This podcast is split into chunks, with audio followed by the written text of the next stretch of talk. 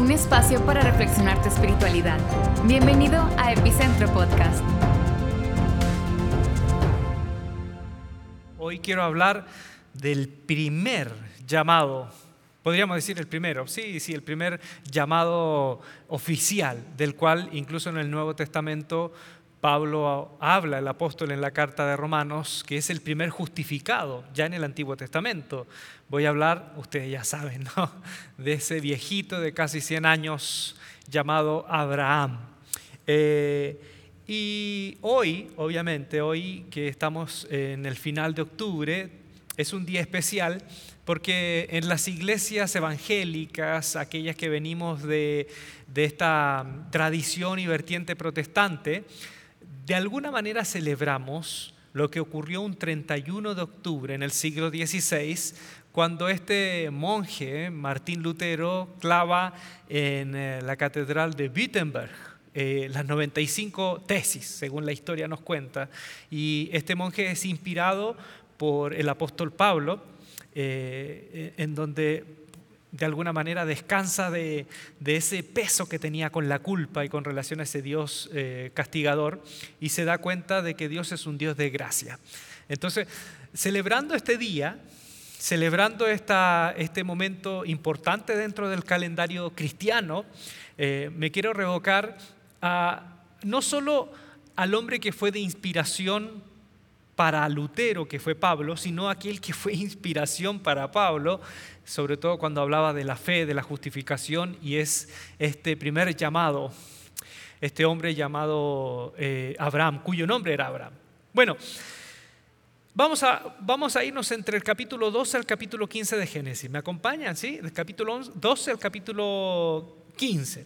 En el Antiguo Testamento, siendo honesto, hay muchos momentos en que pareciera que el Dios del Antiguo Testamento no tiene la paciencia para aguantar algunas situaciones, pero siendo realmente honestos, hay muchos episodios en el Antiguo Testamento donde Dios aparece teniendo mucha más paciencia de la que uno tendría en la vida, en la vida cotidiana. Uno ve el Génesis y ve el primer momento en donde Dios se arrepiente, según el relato, de haber creado al hombre porque todo pensamiento del hombre estaba inclinado al mal.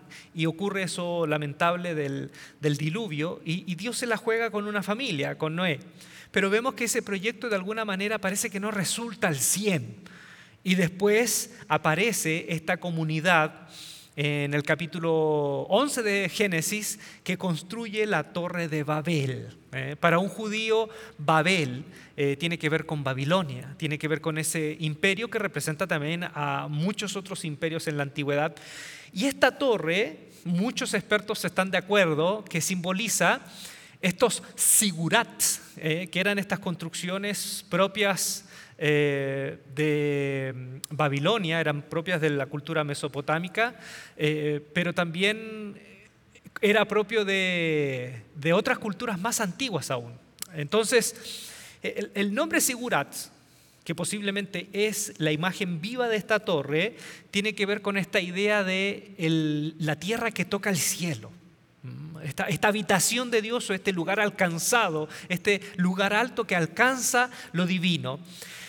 Y de alguna manera, no sé si ustedes se acuerdan en el primer capítulo del Génesis, cuando la tentación es tratar de ser como Dios, los hombres que tratan de ser como Dios. Esa fue la invitación de, esta serpiente. Y aquí vuelve de nuevo a repetirse esta tentación, porque este sigurat es justamente el lugar que quieren construir los hombres para que la distancia entre lo divino y lo humano no, no exista. ¿Mm? Entonces vuelve de nuevo esa tentación de querer ser el hombre más que un hombre. Y en ese contexto, cuando dice el relato que Babel quiere hacerse un nombre, Dios confunde las lenguas, separa el proyecto y ahora Dios se la juega con un anciano en donde el mismo Dios le dice, engrandeceré tu nombre, le dice a Abraham, engrandeceré tu nombre en Génesis capítulo 12. Entonces, el llamado de Abraham, que aparece primeramente, eh, está en el capítulo 12, versículo 1 y 2, si quieren se los leo, dice, el Señor le dijo a Abraham, sal de tu tierra y de tus parientes y ve a la tierra que te mostraré y haré de ti una nación grande y bendeciré y te bendeciré y engrandeceré tu nombre. Ok, ya tenemos eso. Entonces ya nos armamos la idea, ¿no? La, imagen. Abraham es llamado de Ur. Ur queda en Babilonia. Babilonia es Babel, ¿eh? ese imperio que de alguna manera quiere revivir esa tentación en donde los hombres quieren ser más que hombres y quieren tratar de alcanzar eso divino. Y ante ese deseo de, prestigio, ese deseo arrogante de querer ser, ser mucho más que un ser humano, Dios ve que ya no hay nada más que hacer con esa cultura y saca de ahí a un anciano de Ur de los Caldeos. De esa cultura pagana saca a este anciano porque se la quiere jugar por último Dios se la quiere jugar con este, con este señor que no tiene hijos, su esposa es estéril y están humanamente, humanamente hablando, van camino a, la desaparición total sin hijos, en una cultura en donde la eternidad tenía que ver con el engendrar un hijo, ellos van camino a desaparecer. Quiero rescatar tres cosas del llamado de Abraham. ¿Me acompañan? Tres cositas. Primero, si uno va al texto, fue el padre de Abraham quien dio el primer paso para salir de Ur de los caldeos, de esa ciudad. Fue el padre. O sea, esto para mí me pareció muy, muy eh, revelador. Si uno va a Génesis capítulo 11, antes de que Dios explícitamente llamara a este viejito, dice así, y tomó Taré, Taré se llamaba el papá de Abraham, a Abraham, su hijo, y a Lot, su nieto, hijo de su hijo Arán, y a Sarai, o Sarai, su nuera, esposa de Abraham, y salió con ellos de Ur de los caldeos para ir a la tierra de Canaán, y vinieron hasta Arán y se quedaron allí. Génesis 11, 31.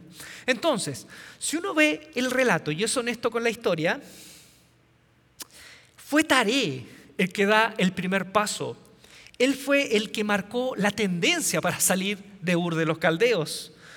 Y aquí me quedo con ese, con, ese dicho, no sé, ¿no ¿ustedes han escuchado este dicho que dice, la manzana no cae lejos del árbol? Es decir, casi siempre un hijo termina eh, con las decisiones o avanzando en el camino que comenzó su padre, ya sea para bien o para mal. Entonces, Abraham, si bien fue llamado por Dios, de alguna manera, posiblemente, obviamente divina, Dios ya estaba trabajando no solo en Abraham, estaba trabajando en la familia, estaba trabajando con Taré. Taré, este, este señor que no fue el, llamado de, de, manera personal por Dios, yo creo que de alguna manera Dios ya estaba trabajando en esa familia y fue el padre el que toma la decisión de salir con sus hijos y de ahí, obviamente, yo creo que Abraham siente el impulso de continuar con esa decisión del padre. Si uno va a la Biblia, el tema entre padres e hijos es un tema urgente hoy en la actualidad, pendiente, es un tema contingente y que la Biblia en varios momentos eh, nos aborda el tema de padres e hijos. Yo, me quiero detener en esto un poquito, ¿no? Taré es una referencia, es un referente para Abraham. Posiblemente, si Dios hubiese llamado a, a Abraham estando en Ur, Hubiese sido muy difícil para Abraham cortar todos los lazos, pero Abraham ve que su padre ya es capaz de tomar una decisión que luego quizás lo impulsa, que no sea tan difícil tomar para él eh, esa decisión. Por ejemplo, con relación al tema, al vínculo entre padres e hijos. Hay un texto en Proverbios 13:24 que dice, el que evita la vara odia a su hijo, pero el que lo ama lo disciplina con diligencia, con responsabilidad o con premura. Obviamente estamos en el siglo XXI en donde muchos de nosotros no avalamos la disciplina eh, con relación al castigo físico. No, esto ya ya hay muchos psicólogos que han superado esto y nos dicen que en realidad el castigo físico no suma en nada. Eh, que cuando el padre opta por el castigo físico o, u opta por el gritar es porque perdió autoridad. Eh, la verdadera autoridad no, está, no tiene que ver con, infringir dolor físico. Pero más allá de esta discusión hoy, ¿no? del siglo XXI, yo veo en este texto que este texto no se centra en, que el padre debe castigar físicamente a su hijo. ¿no? Más allá de eso hay que entender las limitancias de la época, pero hay que entender el fondo del texto. El fondo del texto es que los padres deben ser responsables en la formación de su hijo. Deben estar ahí presentes en la formación de su hijo, más allá de la varilla, la vara, aunque algunos han dicho que en realidad esta vara no es la vara del castigo de, de, infligir dolor, sino que es más la vara del Salmo 23 que dice, tu vara y tu callado me infundirán aliento. Es una vara que tiene que ver con el caminar, disciplinar para infundir aliento en el, en el muchacho. Pero más allá de eso, yo veo esta intención de parte de las escrituras, que los padres no pueden estar, no pueden estar ausentes de la formación de sus hijos. Tú me dirás, pero eso es imposible. No, es posible. Es posible que los padres estén ausentes. De hecho, hoy, hoy se vive más que nunca antes el que hayan hijos huérfanos de padres vivos. Te lo repito, hoy más que nunca vivimos una sociedad en donde hay hijos huérfanos de padres vivos. Hay padres cansados por el trabajo, por sus problemas, por tantas situaciones que no tienen suelo firme y con tiempo para educar a sus hijos. De hecho, me acuerdo del término, ¿no? La palabra enfermo. Cuando uno dice, no, esta familia está enferma, esta persona está enferma. La palabra enfermo viene del latín infirmus, que significa sin firmeza, sin suelo firme. Y hoy hay muchos que en el vínculo de padres a hijos hay un vínculo que está infirmus, sin firmeza. Por eso que muchos padres dejamos esto, lo tercerizamos, se lo dejamos a los profesionales. Y descansamos en los maestros, descansamos en los psicólogos, los psiquiatras, descansamos en los profesionales. No digo que el, tema de los profesionales, eh, cuando uno los necesita, eh, no está de más. Al contrario, los profesionales son un complemento, pero no pueden ser el reemplazo de nuestro rol como padres. Hace años, recuerdo que se hizo una encuesta en Chile en donde se encuestaron a preadolescentes, adolescentes y jóvenes y les dijeron, les preguntaron, perdón, quién eran las imágenes de más confianza para ellos. Y la respuesta fue sorprenderte. Los padres salieron en tercer lugar. Escucha bien, los padres salimos en tercer lugar. El segundo lugar, los que generan más confianza para los muchachos, salieron eh, personas que estaban vinculados con los medios, animadores, hoy día podría decir youtubers. y en primer lugar salieron los profesores, los maestros. Entonces, hace años los padres ya perdimos el lugar que nos hubiese, que, por naturaleza debemos estar ahí en primer lugar. Yo recuerdo cuando yo era pequeño y, con todas las historias que a veces yo le he comentado de mi padre, que en algunos momentos sí fue bien bruto.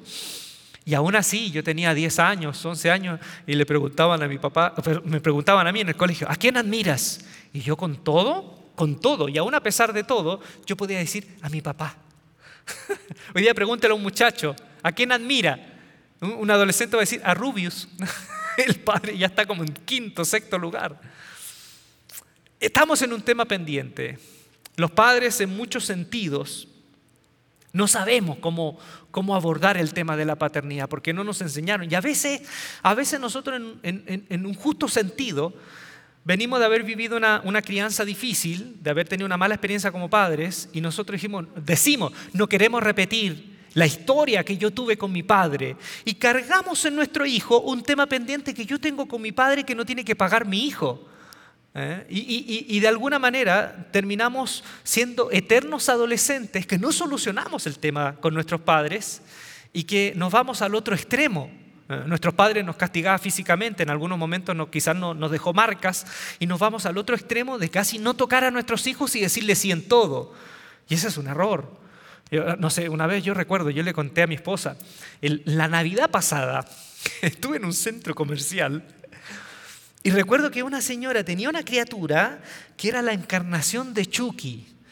Y el muchacho tenía un berrinche, era un niñito, tenía un berrinche, tenía como 3, 4 años, un berrinche y le pegaba a la mamá, la muchacha, la mamá era una muchacha joven, y le pegaba a la mamá. Y yo me quedé mirando, porque no podía creer lo que estaba viendo, como la falta absoluta de autoridad de esa madre.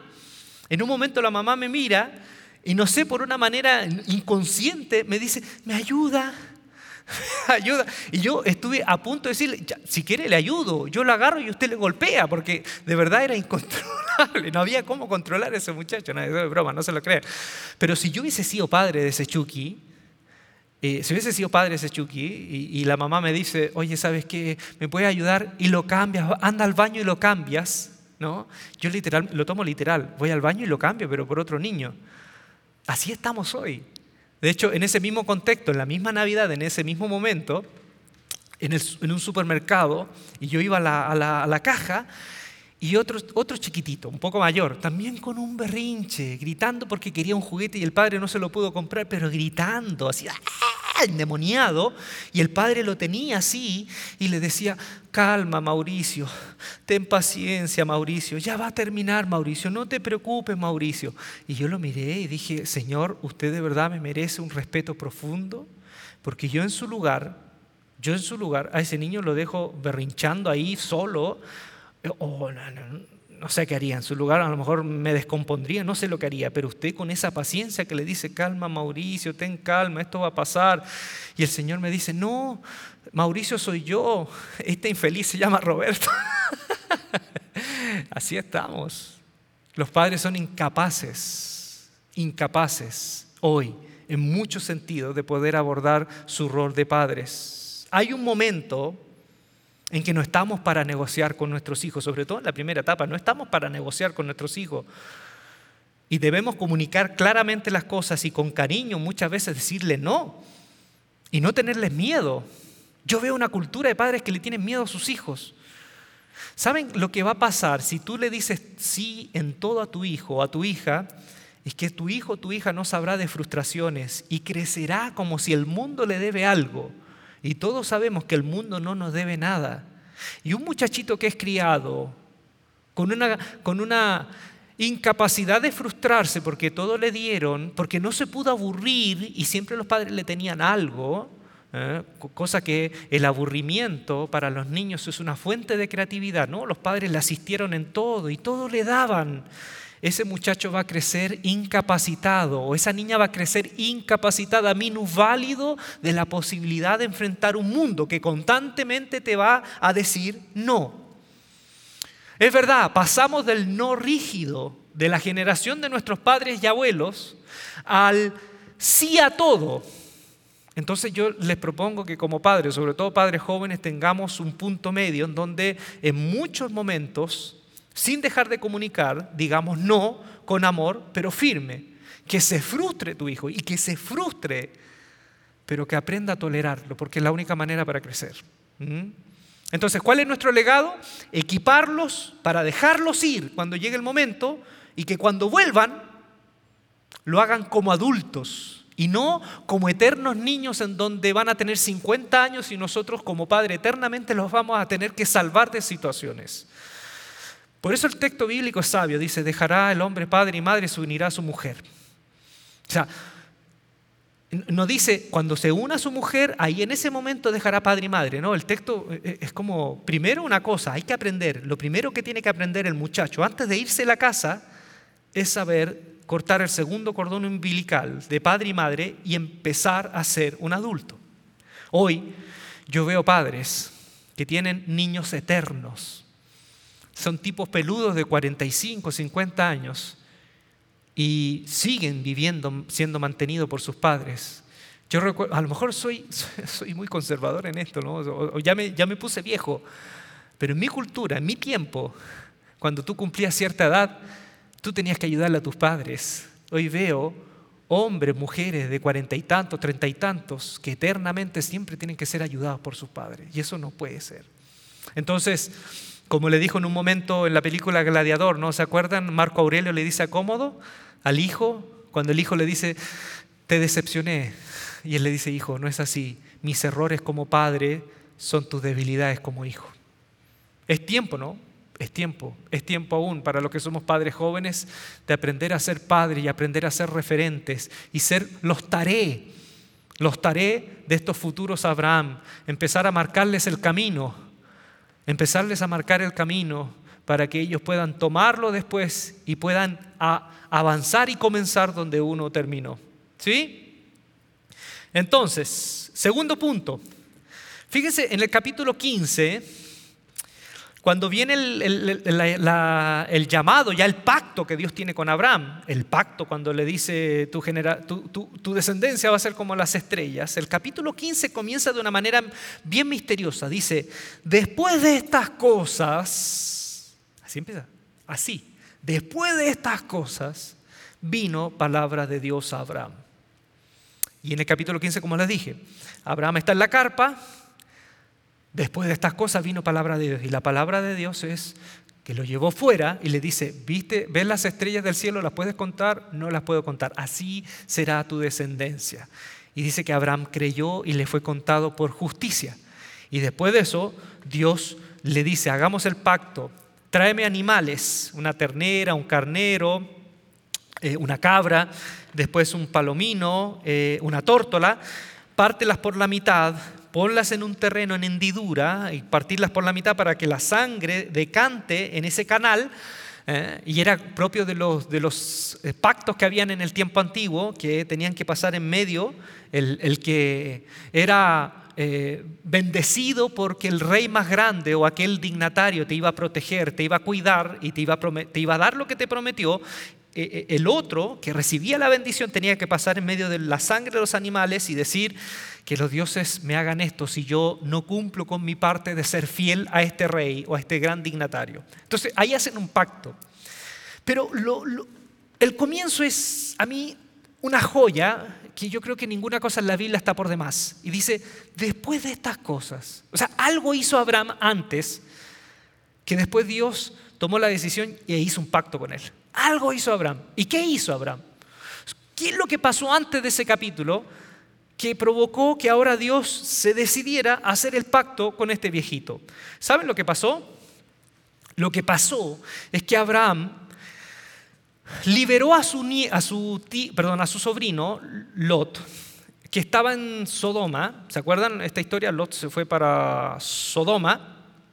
Y, y Abraham lo que hace es liberar a su sobrino que estaba en esa ciudad que fue invadida por un rey que se llamaba Kedorloamer, invadió Sodoma y Gomorra, tomó cautivos a todos los habitantes y Abraham en una suerte así como, como una eh, misión de inteligencia tipo Rambo, Abraham se pone el cintillo y va con unos valientes y vencen a estos reyes, al gran Kedorloamer, liberan a Sodoma y Gomorra, donde vivía su sobrino, y lo liberan. Entonces el rey de Sodoma en agradecimiento le dijo, toma todo lo que tú quieras de el reino de Sodoma como botín porque te lo mereces por todo lo que has hecho para bendecirnos y para ayudarnos. ¿Y qué es lo que dijo Abraham? ¿Cuál fue la decisión de Abraham? Lo tengo aquí anotado. Génesis 14, 23. Dijo, nada tomaré de lo que es tuyo para que no digas yo enriquecí a Abraham. Después de estas cosas, Dios habló a Abraham. ¿Cuál fue la decisión de Abraham que produjo que Dios hiciera un pacto con él? ¿O que aceleró posiblemente el pacto? La decisión de Abraham es que él tomó la determinación de no tener ningún asunto con Sodoma. Él dijo, yo no voy a tomar nada, esto no es para sacar provecho ni para tomar nada de esta ciudad, esto es por mi sobrino. Y yo no voy a recibir nada de ti, rey de Sodoma, para que nadie diga que tú me enriqueciste. Y después de esa decisión, Dios hizo un pacto con él. Ahora, muchos de ustedes me dirán, ah, claro, porque Sodoma y Gomorra son las ciudades del pecado sexual. ¿Sí? Inmediatamente uno piensa en eso, porque tenemos tanta carga de enseñanza en ese sentido. Y, si me permiten, unos pocos minutos para aclarar eso. Sí, de seguro en Sodoma y Gomorra había un desorden en cuanto a la sexualidad. ¿eh? Un desorden que era obviamente inmoral. Pero ese no fue el pecado principal. De hecho, cuando uno va al capítulo 19 que es cuando vienen los ángeles, ¿se acuerdan cuando van los ángeles y ya Dios dice, ya tengo que destruir esta ciudad porque no hay nada que hacer, no hay ningún justo? ¿Se acuerdan cuando van los ángeles a la casa de Lot?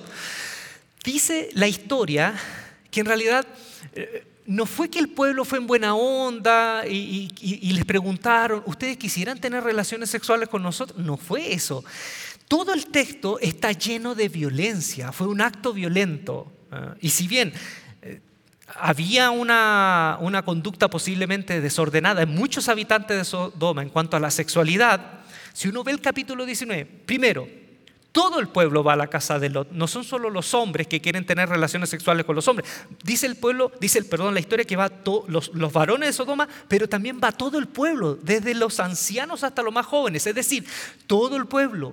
Cuando dice todo el pueblo, es todo el pueblo. Lo que pasa es que en la antigüedad no se contaban a las mujeres cuando registraban, cuando hacían un registro de un censo, no decían hombres y mujeres, decían todos los varones, pero en realidad está hablando de todo el pueblo. Por eso es que cuando Jesús compartió el pan, dice, y eran como cinco mil varones. ¿Habían solo varones en el desierto cuando Jesús compartió el pan? No, habían hombres, mujeres, niños, perros, gatos, de todo. Pero en ese tiempo, como eran tan patriarcal y tan machistas, solo contaban a los hombres. Cuando dice el relato que los varones de Sodoma fueron, los varones de Sodoma, dice, pero después agrega el, escritor, todo el pueblo. Primera cosa, no fue solo una cosa de los hombres, todo el pueblo. Segundo, no querían tener relaciones sexuales consensuadas, querían violar a los ángeles. Fue un acto violento. Y ustedes me van a decir, ¿y por qué los querían violar? Es que en la antigüedad muchas veces habían las costumbres de que cuando, por ejemplo, tú le tenías Tú entrabas en una guerra con, con, otro pueblo y los soldados vencedores le ganaban a los vencidos, obviamente, había una costumbre que era un vejamen absolutamente terrible, en donde los soldados vencedores violaban a los vencidos. Y no por placer sexual, sino porque el violar a otro era un signo de repudio y era un signo de un acto total de violencia, en donde obviamente tú con eso eh, mostrabas que el otro no valía nada para ti. Los habitantes de Sodoma, y aquí voy a especular, los habitantes de Sodoma habían sido invadidos por unos reinos extranjeros. Posiblemente habían quedado eh, con esa sensación de que nos humillaron y ante todo extranjero que se acercara a la ciudad, ellos iban a asegurar e iban a ser los primeros en ejercer la violencia. Entonces, no sé si me entiendes, el texto no nos dice que fue el pecado el tema de una relación sexual consensuada, sea, eh, sea de qué tipo, del tipo de que sea. No, lo que muestra el texto es que los habitantes de Sodoma querían violar. Era un acto de suma violencia que querían ejercer a esos dos forateros que obviamente no sabían que eran ángeles. Pero sí, te, voy, a, te voy a invitar a que veas otro texto. En el tiempo de Ezequiel, el profeta, Dios a través de Ezequiel le dice a los israelitas que ellos se parecen mucho a Sodoma y Gomorra, y ahí muestra en el texto cuál era el real pecado de Sodoma y Gomorra que Dios realmente detestaba. Y va a ser una sorpresa para ti si lo has leído por primera vez. ¿Cuál es el verdadero pecado que tenía Sodoma y Gomorra por el cual Dios detestaba esa conducta? Ezequiel 16, 49 dice, tu hermana Sodoma y sus aldeas, le dice a los israelitas de manera metafórica, te pareces tanto a Sodoma que parece que es tu hermana mayor. En el, en el, en el original dice, tu hermana mayor Sodoma y sus aldeas pecaron. Y aquí viene la lista de pecados. Soberbia, gula, esa saciedad de pan, abundancia, apatía y fíjense, e indiferencia hacia el pobre y el indigente. En otra versión dice hacia el pobre y el extranjero. Es decir, el pecado real de Sodoma era un pecado social y que obviamente se traducía en estos actos que tenían que ver tangencialmente con la sexualidad, pero no era solo lo sexual. Era todo un paquete de valores que tenían que ver con la arrogancia, la saciedad de pan, la indiferencia y la violencia a los más pobres, los indigentes y los extranjeros. Entonces, cuando Abraham vio que ese era el perfil valórico de esta ciudad, Abraham dijo, yo no tengo nada que hacer con esto. Yo no puedo ser parte de esto. Pero me entienden, no es solo lo sexual, es una manera de hacer sociedad. Es una manera que tiene que ver con la violencia, que tiene que ver con la indiferencia, que tiene que ver con el egoísmo. Cuando hay sociedades que se paran desde ahí, desde el, egoísmo, la indiferencia, la violencia ¿eh? y el repudio hacia los más débiles, Abraham vio eso y dijo, yo no puedo seguir los valores de esta cultura. Y cuando decidió zafarse de esa manera, de esa opción de vivir, Dios dijo, ahora puedo hacer un pacto contigo. Ahora puedo hacer un pacto contigo. Por eso yo les pregunto, ¿cuántos de nosotros seguimos viviendo en Sodoma? Y usted me decía, no, pero es que yo en mi sexualidad no, no, no tengo una sexualidad aberrante, yo no veo pornografía, yo no hago esto, yo no hago esto. No, no, no, no. No, yo digo de, este paquete de Ezequiel cuando dice arrogancia, egoísmo, indiferencia, repudio, violencia a los más necesitados. Porque si tú estás viviendo de acuerdo a esos parámetros, que yo creo que son los de la cultura imperante, no puedes esperar que Dios hable y te muestre las estrellas del cielo. Porque dice, después de estas cosas, Dios habló a Abraham. Y tercero, dice el relato que cuando Abraham juntó los animales para hacer el pacto, y, ser, y, en ese pacto decirle a Dios, ahora seré fiel a ti y cumpliré mi parte, que es ser completamente fiel y mis hijos van a ser completamente fieles a ti, él tenía que hacer esto, según lo que hacían en ese tiempo. Él tenía que pasar en medio de los animales y en medio del charco y decir, así me hagan los dioses o así me hagas tú, Dios, si yo no cumplo y mis hijos no cumplen la parte de este pacto. Pero, ¿qué dice el relato? Que Abraham no pasó. De hecho, le dio sueño. Estuvo ahí esperando. No pasó. Él, no fue capaz de cruzar ahí en medio de los animales y estuvo esperando y se durmió y en el sueño hasta Dios le reveló lo que iba a hacer con su descendencia. Y dice que cuando despierta en la noche, el relato nos muestra una cosa impresionante. Dice que un horno humeante y una antorcha de fuego fue la que pasó en medio de los animales.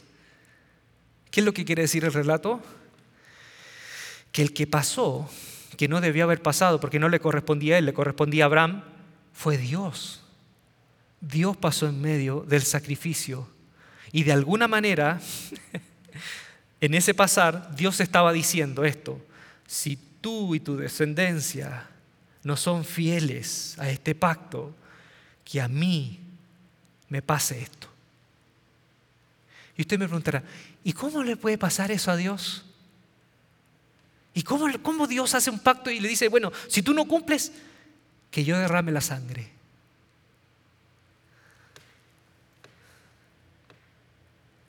Y así fue Dios quien pasó en medio y Dios le dijo en cierta manera, si tú no cumples la parte del pacto y tu descendencia no cumple, yo pagaré.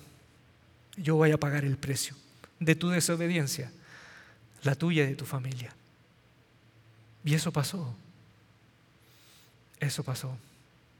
Al final, después de esa larga historia de desobediencia que siguió con los hijos de Abraham, siguió con Moisés, siguió con los jueces, siguió con los reyes, Después de esa larga lista de desobediencias, el pueblo en una desesperación esperaba al Mesías.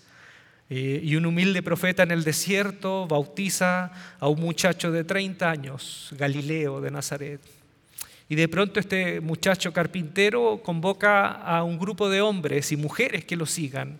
Y ese grupo de hombres y mujeres se dan cuenta que él no es solo un hombre, es más que un hombre. Pero este no fue como Adán, porque Adán la tentación es, puede ser como los dioses. Este otro era Dios mismo, que en vez de querer ser alguien y escalar para ser alguien más, fue alguien que lo era todo y descendió por la escalera para ser uno de nosotros. Y en la condición de hombre se hizo el más bajo y vivió como un esclavo y murió como el peor de los delincuentes. Y cuando muere se nos revela esto que Dios, cuando tú y yo pudimos haber pagado las consecuencias de nuestros actos, y en cierta manera sí, pagamos consecuencias, pero la consecuencia definitiva de nuestros actos, que es la muerte, al final Él pagó. Y después de dos mil años, desde Abraham, Él cumplió su parte.